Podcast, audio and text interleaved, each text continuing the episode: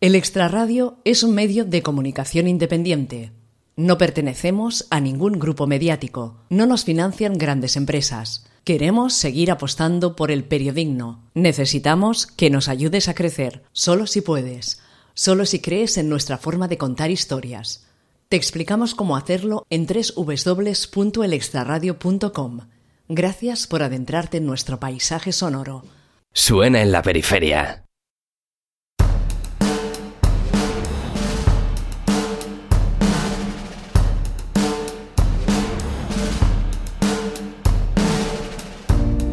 Dicen los entendidos que el timbre de su voz está a caballo entre el de Amy Winehouse y Billie Holiday, o incluso el de Janis Joplin. Una carta de presentación ya de por sí interesante, pero que es todavía más sorprendente cuando nos fijamos en quién está detrás de esa voz. Es un hombre de Israel, tiene 35 años y una cresta que corona su fino cuerpo que luce lleno de tatuajes. Una imagen que nos cuesta asociar a esa voz rota, ambigua, casi femenina, que desgarra a la escucha desde las primeras notas. Una combinación exótica y diferente, de esas que nos gustan en las afueras. Por eso hemos quedado para charlar con él. Queremos conocerle mejor. Es Asaf Avidan, la voz que rompe esquemas.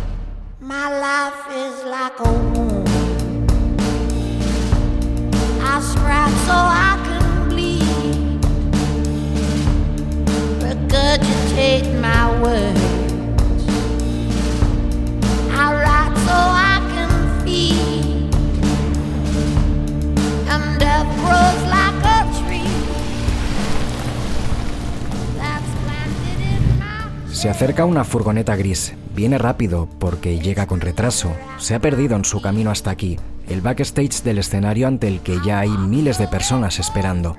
Se abren las cuatro puertas del vehículo, casi al unísono, mientras la furgoneta está todavía frenando. Salen rápidamente los cinco ocupantes del vehículo. Sus rostros reflejan una mezcla de sensaciones, tez cansada pero con media sonrisa que parece esconder una mezcla entre nervios y vergüenza por haber pasado la última hora dando vueltas sin encontrar el camino. No podemos charlar ahora porque tiene que subirse al escenario. Quedamos en hacerlo tras el concierto. Ya se escuchan los aplausos. Antes de subir las escaleras del escenario, Asaf y el resto de su banda forman un corrillo. Se agarran los unos a los otros con los brazos sobre los hombros antes de lanzar su grito de guerra en hebreo. Es hora de tocar.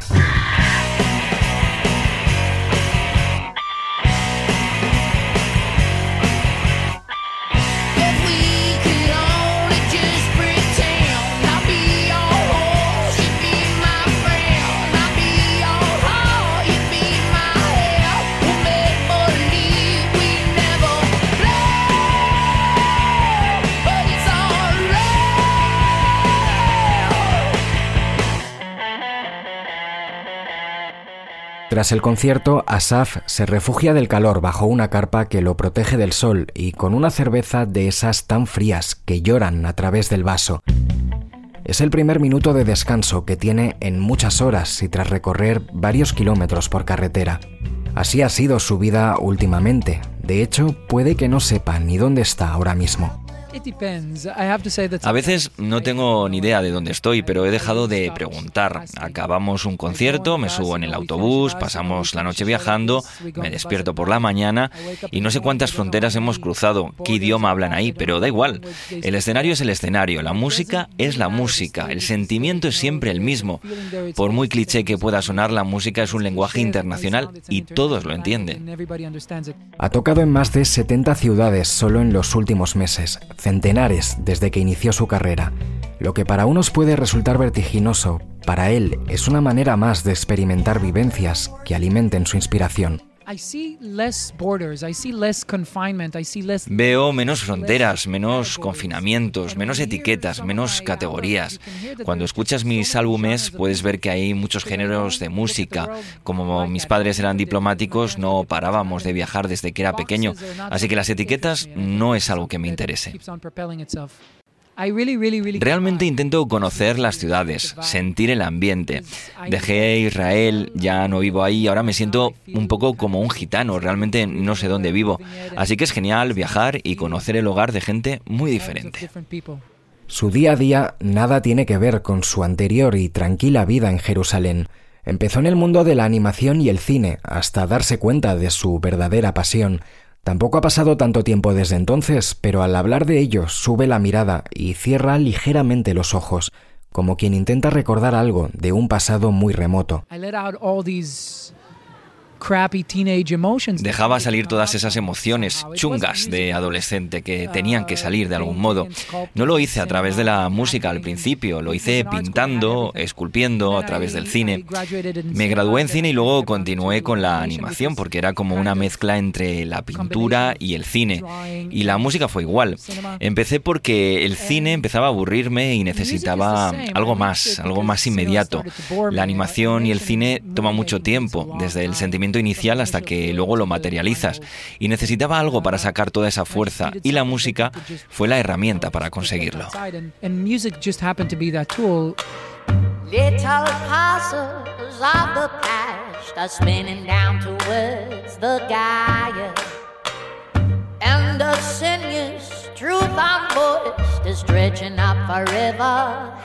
Leaves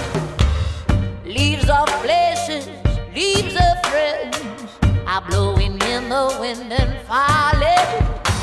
But my ship carves through the rain to the place that I am going.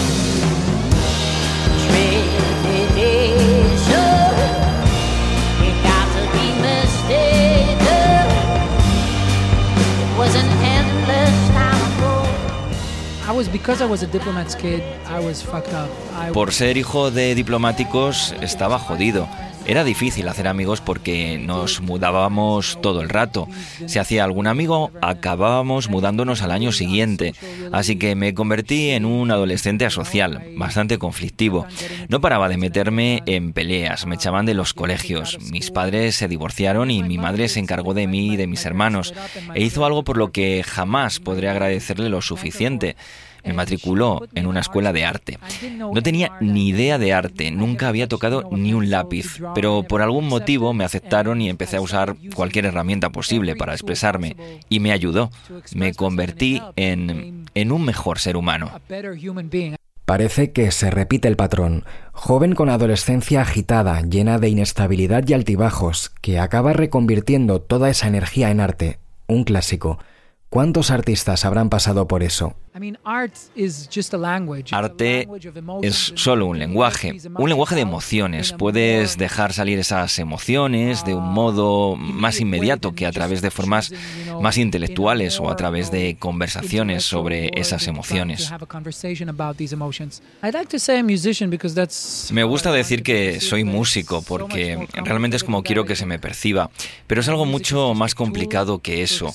Creo que mi música es solo una herramienta para expresarme. Lo que soy realmente es un niño muy perdido intentando ser un hombre. Creo que es la mejor definición que puedo dar.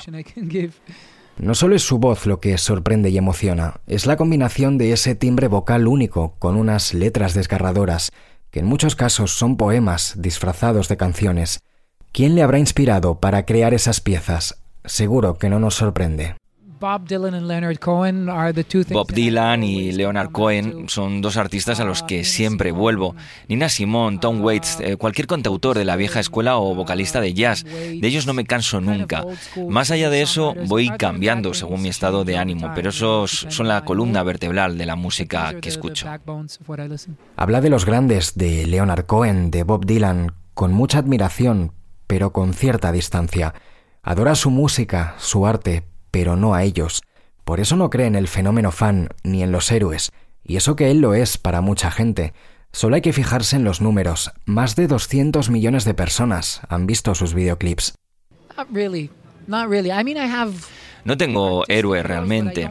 Tengo héroes artísticos, pero no creo que sean héroes en término estricto. Creo que el concepto de héroe implica no tener defectos y no creo que eso exista. Por ejemplo, me encanta la música de Bob Dylan o de Leonard Cohen, pero no son héroes. A veces hay gente que me viene a ver tras mis conciertos y veo que confunden el amor por mi música por el amor por mí. A mí nunca me ha pasado eso. Nunca he querido conocer a Bob Dylan porque crea que es maravilloso y que le ame. No, no me gusta su música.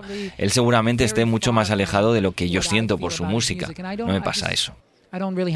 Ya me ha contado la versión oficial, esa lista de nombres que seguramente tenga todo artista ya preparada para que cuando le pregunten por sus influencias pueda decir nombres interesantes.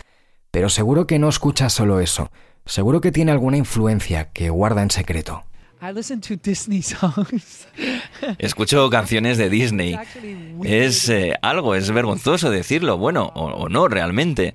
Como nunca di clases de música, cuando era animador veía muchas películas de Disney y empecé cantando sus canciones en la ducha y yo me doy duchas muy largas, ¿eh? Y tengo que admitir que eso fue lo que realmente me llevó a cantar y aprender a cantar. Me encantaba, porque son canciones muy difíciles de cantar, temas tipo Broadway con altos y graves, son difíciles. Y fue así como aprendí a cantar. Durante nuestra charla, Saf se muestra como un hombre seguro y fuerte, Parece que reserva solo al escenario su parte más frágil y sensible, a la que ya nos tiene acostumbrados en sus canciones. ¿Cuáles serán sus miedos en la vida real? De la muerte y de hacerme mayor. Creo que es el único tema real y verdadero en el mundo. Todo lo demás es una causa, un efecto de eso. Sabe de lo que habla, pero sobre todo de lo que no quiere hablar, de política. De hecho, es la única condición que ha puesto antes de iniciar la entrevista, y es que sus declaraciones sobre su país de origen ya le han traído algún que otro dolor de cabeza, y no quiere volver a pasar por lo mismo. No estamos aquí para hablar de política, le respondo, aunque mientras charlamos sobre qué personajes nos gustaría que volvieran a la vida, no soy yo, sino él quien saca el tema. Bob Marley Bob Marley, o no sé. Es, eh, es, raro porque quizás debería resucitar a alguien como Isaac Rabin, un político israelí, quizá para que hiciera que las cosas sean como podrían haber sido en los 90 en Israel.